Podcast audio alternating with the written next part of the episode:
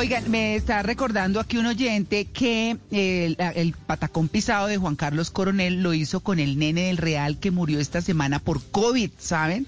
Eh, y me parece que valga la oportunidad para hacerle un homenaje, como también a nuestro colega Rafael Chica. Me dio mucha tristeza. Era el corresponsal nuestro en Cinevisión hace los años del Coco cuando presentábamos noticias con Antonio José Caballero.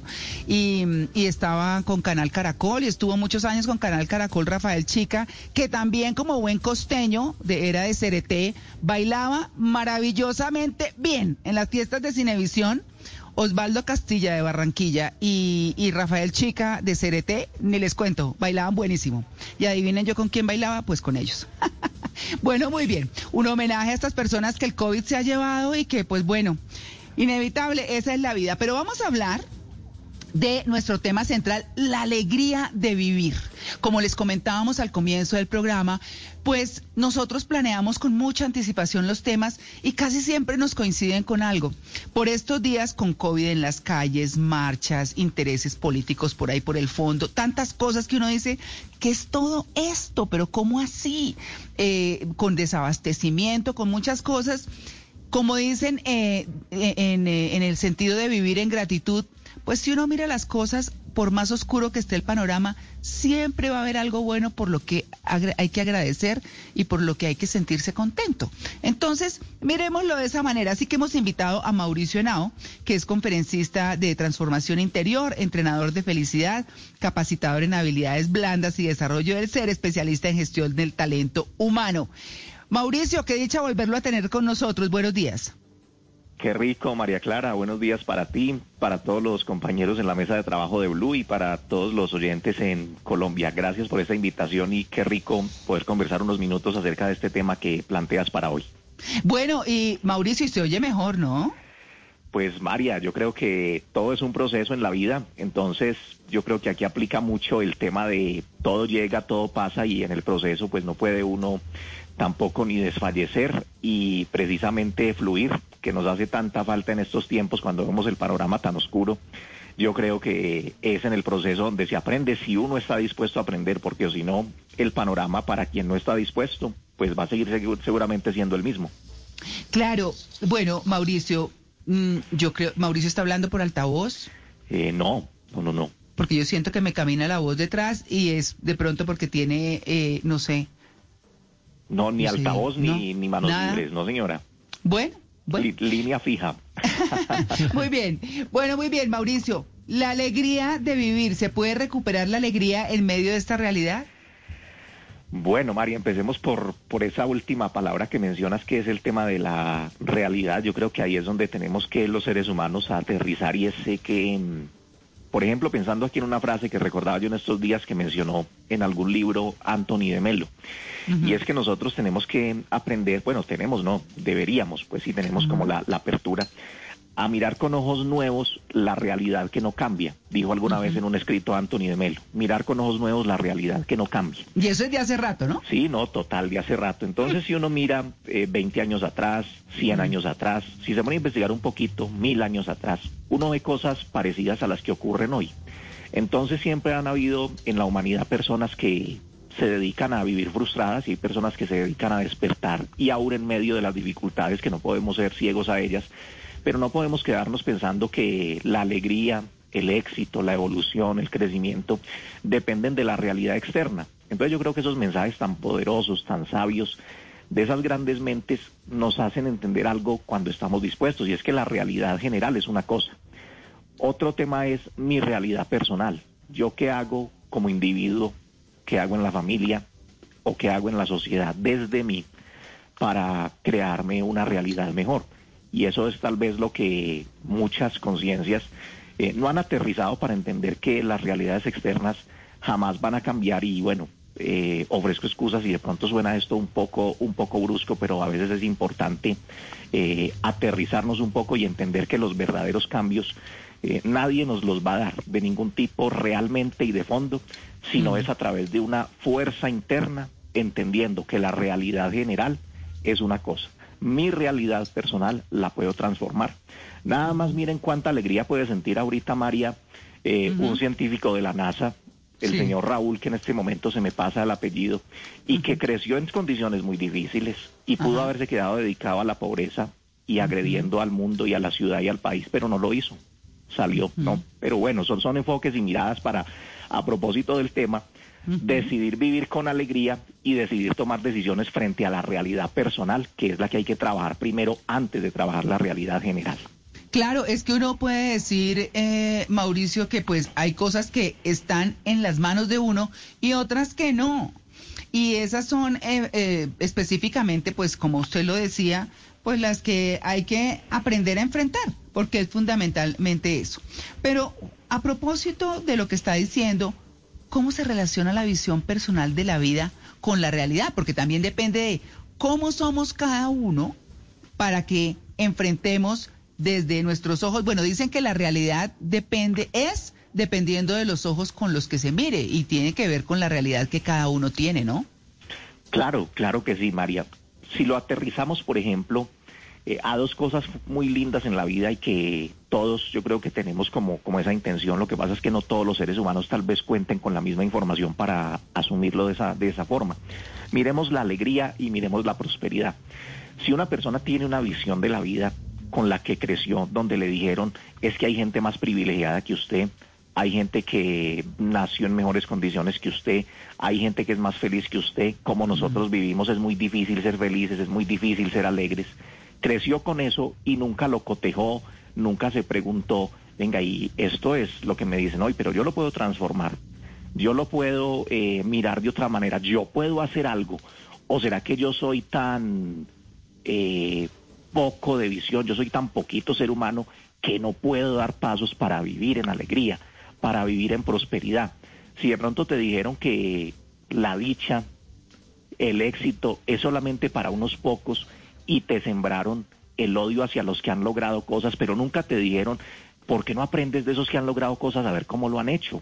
pero si de pronto te dijeron, es que los que han conseguido éxito y cosas y son felices hoy en día, algo muy malo habrán tenido que hacer porque eso no es así de fácil y te quedaste con esa creencia. Hmm. Pero cuando uno empieza a despertar y se da cuenta desde dónde vienen esos mensajes, por qué vienen esos mensajes, eh, detrás de esa persona que te los transmitió, qué había, y tú comparas eso con personas que han logrado cosas aún teniendo en su momento de vida hace algunos años realidades muy difíciles y hoy no las tienen, y no se quedaron pensando que un salvador externo les iba a venir a dar una, una salvación, valga la redundancia, y asumieron la alegría de su vida, los pasos firmes, tomar nuevas decisiones, no depender más de que te vendan más victimismo, no depender más de que te digan tú eres muy poca cosa y hay gente que sí es gran cosa, no, es que la gran cosa o la poca cosa es un tema de asunto interno de cada uno.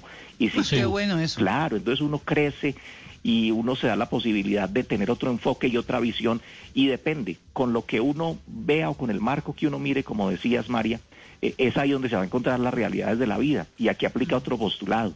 Como uno decide ver la vida, así resulta la vida para uno.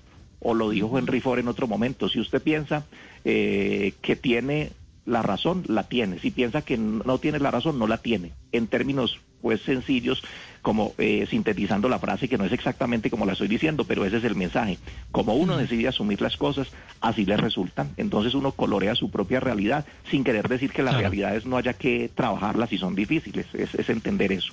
Claro, hay, hay unos conceptos que no sé si son sinónimos complementarios o se diferencian unos de otros. Eh, la alegría, la felicidad o simplemente estar contento. ¿Cómo analizamos esos, esos tres elementos? Maravillosa esa pregunta, Luis Carlos. Eh, yo diría lo siguiente, es igual a cuando alguien dice, es lo mismo alma que espíritu. Yo creo que no es tan pragmático y no es tan necesario y no nos ayuda a ser tan fluidos en la vida cuando nos, nos ocupamos como de minucias que, que en realidad no, digamos, no nos van a, dar nada mm, relevante. Entonces, eh, digamos, en un círculo académico alguien sí podría entrar a, pensar, no, es que alegría tiene esta definición, no es que felicidad tiene esta otra, no es que contento eh, es tal cosa, es que tranquilo es otra. Digamos que esas definiciones técnicas existen, por supuesto, y hay investigaciones que le dan una mirada a cada aspecto de esos.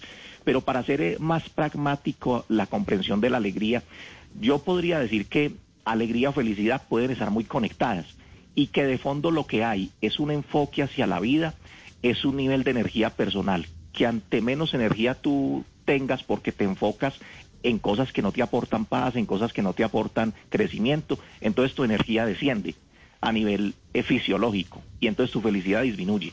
Y caso contrario, cuando tú trabajas en tu alegría, la haces crecer, porque tienes un enfoque, tienes un propósito, sabes que tienes realidades, pero trabajas por superarlas, no te quedas ahí en el barrizal de, de la realidad que no te gusta, sino que haces algo para transformar. Entonces sube tu energía y sube tu felicidad. Otra persona dirá, uy, me siento súper feliz desde que estoy haciendo esto, o me siento súper contenta, maravilloso. Es que todo eso es un engranaje, más allá de la conceptualización técnica eh, o de investigación o de diccionario que pueda existir al respecto. Digamos que para ser más pragmáticos, todo es un engranaje que nos lleva a lo mismo, vivir con un propósito que nos lleve a ser felices, a ser alegres o a estar contentos. Lo que pasa es que aquí se haga una aclaración.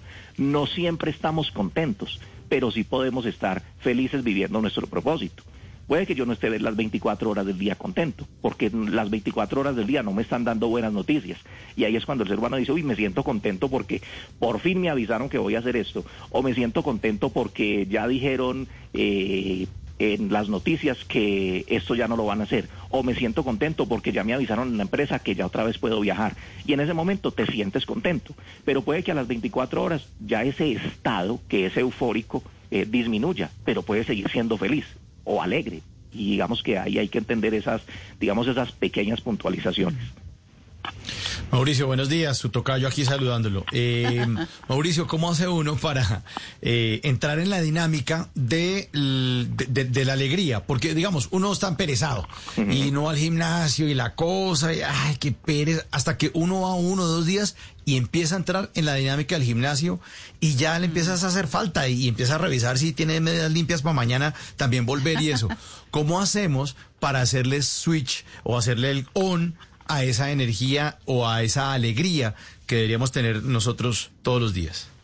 Claro que sí, Mauro. Buenos días, qué gusto saludarte de nuevo. Yo creo que es muy importante que a propósito de, de, si lo utilizamos como metáfora o como ejemplo el tema del gimnasio que se convierte en un hábito y hace falta, yo creo que tenemos que aprender a convertir en un hábito el tema de vivir con más alegría. Pero obviamente que eso no se logra de la noche a la mañana, ni se logra simplemente por decir qué rico vivir más alegre. Ese apenas es un primer paso. Pensaría y, sugeriría que hay un ejercicio muy interesante que hace, bueno, unos cuantos años le aprendí a una persona de gran sabiduría que compartía en una conversación un ejercicio y decía, mire, cuando uno se despierta todos los días, pero esto es para hacerlo constantemente para que se vuelva un hábito y se vaya despertando algo en el interior de uno, es un ejercicio eh, que es muy sencillo uno abre sus ojos y lleva una de las dos manos al corazón y se da como tres golpecitos y se pregunta cada uno con el nombre. Mauricio, ¿estás ahí? Y Mauricio se responde, sí, aquí estoy. Y otra vez con otros tres golpecitos te haces una pregunta. Mauricio, ¿qué eliges hoy? ¿Eliges la dicha o eliges el sufrimiento? Entonces Mauricio contesta, hoy elijo la dicha y se para de la cama y así empieza el día. Puede que al principio sea una cosa muy tal vez autoimpuesta para quien no es muy dado a practicar cosas que no son muy cotidianas y muy convencionales, pero si se da cuenta que con la práctica empieza a generarse algo distinto en su interior, una mejor disposición, sus días inician mejor, enfrenta y afronta mejor su propia realidad, porque no estamos hablando aquí de caer en una ingenuidad, hay que entender también frente a eso que uno tiene tres maneras de ver la vida. Y recuerdo algo maravilloso también que, que estaba pensando en estos días, que hay, si uno lo mirara en colores, hay como tres formas también de asumir la vida. Entonces, el color dorado, por ejemplo, es mirar la vida con comprensión y darse cuenta que el timón lo tiene que tomar uno para darse cuenta e identificar lo que tiene que transformar, pero con la conciencia de que uno puede hacer cosas para vivir feliz y alegre. Lo otro es el color rosa, por ejemplo. No todo es color rosa. Esa sería la mirada de la ingenuidad. Y lo otro sería la mirada gris. Todo está mal. Entonces, ¿cuál sería el propósito en practicar la alegría? Irnos poco a poco, como ir migrando al color dorado, metafóricamente hablando, en la mirada de la vida para vivir más alegres. No mirar el panorama gris como algunos quieren hacerlo ver eh, ahora, porque en realidad, si uno mira de fondo y analiza cosas, pues hay que saber discernir entre lo que es una crisis y en lo que es el oportunismo detrás de la crisis, para entender que no todo es gris. Pero algunos quieren hacerlo ver gris. Otra cosa es eh, el color rosa. Tampoco podemos ser ingenuos de decir todo es maravilloso, ni en la vida personal ni en la vida social. Por supuesto que hay cosas por mejorar, pero la visión dorada es como empezar a subirse un escalón y decir filtro lo que sí sé que debe mejorar, pero eso no me puede llevar a la confusión de creer que todo está bien, pero tampoco me le voy a unir a los que me quieren hacer ver que todo está mal. Es importante eso entender está muy bien. Muy bien. Mauricio su merced, buenos días. Eh, le habla Juan Casolarte. Oiga, eh, Mauricio, yo soy un hombre entregado al poliamor. Eh, y, y siento... Hombre, Juan Carlos, sí, esto es serio, no, hombre. Cuida- No, cuidado, Mauricio, con esa pregunta. No, No, Sí, no, no, es, pues que- por, eh, por eso, es serio, es que es serio. Yo soy un hombre A entregado al, al poliamor, Mauricio, y- pero siento, pero siento que el qué dirán puede frenar mi, mi, mi alegría. Entonces, eh, mi pregunta es, ¿qué tanto debo ponerle cuidado al qué dirán para, para llevar mi ritmo de vida y ser feliz en la vida? Bueno, me- bueno, yo creí que la pregunta iba a ser mucho más suspicaz por la introducción, pero entonces me, permito, me permito dar, dar la respuesta.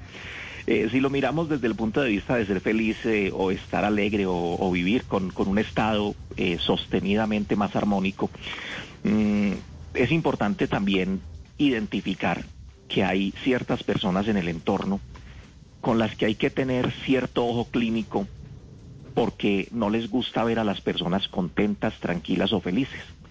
Porque digamos que su mente, su visión de la vida está muy llevada a pensar, y usted como, porque tiene que ser feliz en ese momento, usted no se da cuenta cómo están las cosas, usted no se da cuenta que todo es terrible, que todo es malo, usted es insensible, usted es mala persona. Quien te dice eso tiene una mala interpretación de la vida, por supuesto porque tal vez no tiene una conciencia de una información distinta. Es que para uno vivir la vida diferente tiene que tener información distinta, valga la redundancia. Pero hay que cuidarse mucho a propósito de ese qué dirán, eh, qué dirán de mí si yo no participo en la masa. ¿Qué dirán de mí si yo no participo en los improperios? ¿Qué dirán de mí si yo no participo en decir que todo está mal? ¿Qué dirán de mí? ¿Qué dirán de mí si me ven sonreír? Entonces hay que cuidarse mucho con quién está, eh, en dónde eh, expresa uno ciertas cosas, porque hay personas que no les gusta verte contento, hay personas que no les gusta verte feliz, porque en parte están con el concepto con el que han crecido, que no lo han revaluado, y segundo están alimentadas por el bombardeo de hoy, y cada quien pues obviamente se sintoniza con lo que se sienta más afín. Si alguien en la vida no se ha dado cuenta que como piensa, como ve la vida, así le está resultando la vida, y viene alguien a decirle que él es muy pobre, que se están aprovechando de él, pues claro, más lo llenan de rabia porque no tiene la capacidad de comprender y abrir los ojos que tal vez están aprovechando y nutriendo de su sufrimiento y de su dolor, tal vez, tal vez con otros fines. Eh, entonces hay que muy importante entender, activar ese ojo clínico, desarrollar un poquito una mirada más, más amplia para saber que el que dirán, aunque uno pueda decir, a mí no me importa el que dirán, a veces hay que ser de cierta manera muy cuidadoso y muy estratégico en los entornos donde de pronto es delicado expresar ciertas cosas para que no te vayan a tildar de algo que tú no eres, pero que en la mirada corta de algunas personas, por las razones ya explicadas, eh, pueden llegar a decirte eso. Entonces es importante manejar el que dirán también de esa forma. Mauricio, ¿cómo ser feliz en situaciones difíciles o mantener la alegría en circunstancias que uno no controla? Por ejemplo, uno no controla la pandemia, ¿cierto? Uno no controla la situación del país, pero aún así, ¿cómo encontrar alegría en la cotidianidad? Hay varias cosas, hay varias cosas, Malena. Primero, es la aceptación total de que la realidad externa es una cosa, que mi realidad personal es en lo que yo tengo que empezar a trabajar. Entonces, en el ejemplo de la pandemia, nos ha costado mucho trabajo eh, adaptarnos a un modo de vida en el que la movilización no es igual, no podemos estar tan relajados en ciertos sitios, no podemos salir igual. En cuestiones de trabajo, eh, antes, por ejemplo, si lo pongo en el caso personal, a- a- iba a visitar tal vez algunas empresas para capacitar grupos de forma presencial. Eh, Durante toda la pandemia, eh, cero presencialidad. Entonces la adaptación, entonces yo pude haber dicho, qué pereza, se acabó el mundo, eh, qué lamentable, esto es lo peor. Y por supuesto que uno diría qué rico volver, ojalá pronto a, a, no sé, a tener algo, un modelo híbrido, estar presencial, pero también virtual, pero no 100% virtual, pero eh, digamos que eso todavía no se puede. Entonces uno tiene que también tener la disposición a entender que está en manos de uno elegir qué vas a hacer frente a esa realidad que te cuesta trabajo asumir como parte de tu día a día hoy que te cuesta trabajo porque es que tienes una expectativa. Entonces, como la expectativa te está llevando a esperar un resultado y ese resultado no, te, no se te está dando, puede ser que la alegría la pierdas por momentos. Pero ahí viene el, el principio de realidad, dónde estoy y con lo que tengo, dónde estás y con lo que tienes, qué vas a construir. Esas son como las, las preguntas autoterapéuticas que uno tendría que hacerse. ¿Dónde estoy y con lo que tengo, qué quiero generar, qué quiero construir, cómo me voy a relacionar? ¿Sigo eh, dándole mucha fuerza a lo que no quiero o con lo que tengo disfruto, valoro, agradezco, comprendo que este es un momento histórico, mm, inesperado, fortuito, etcétera, y así de esa manera lo valoro. No estoy diciendo que voy a renunciar a querer que en algún momento las cosas vuelvan a poder hacerse como antes las hacía. Seguramente en algún momento eso se va a poder, pero que no se nos pierda en ese tránsito, en ese tránsito que estamos dando, en esos pasos, en ese camino, mm, que no se nos pierda precisamente la alegría, que no se nos pierda precisamente ese fluir, que no se nos pierda la gratitud, que no se nos pierda el disfrute. Es, es cuestión de hacerse preguntas autoterapéuticas para sanamente autocuestionarse. Claro, y yo, yo creo que para cerrar, eh, Mauricio, infortunadamente, ¿cómo evitar caer en el falso positivismo? Es decir, eh, cuando uno se dedica como a estudiar todo ese tema de, de cambiar, de tener la vida más tranquila, de muchísimas cosas, o de adaptarse a todo esto, en fin, se encuentra con que hay que empezar de adentro para afuera, ¿no? Pero, pero ¿cómo no llegar a ese falso positivismo que le venden a uno, que anda por ahí rodando y, y hay gente que se come cuentos? Entonces, venga, le organizo su casa con Feng Shui para que eh, las energías le fluyan y no sé qué, cuando, cuando se trata de organizar la casa, pues toca empezar por la casa interior. Entonces, ¿qué hacer ahí? No, no, como no caer en ese falso pos- positivismo.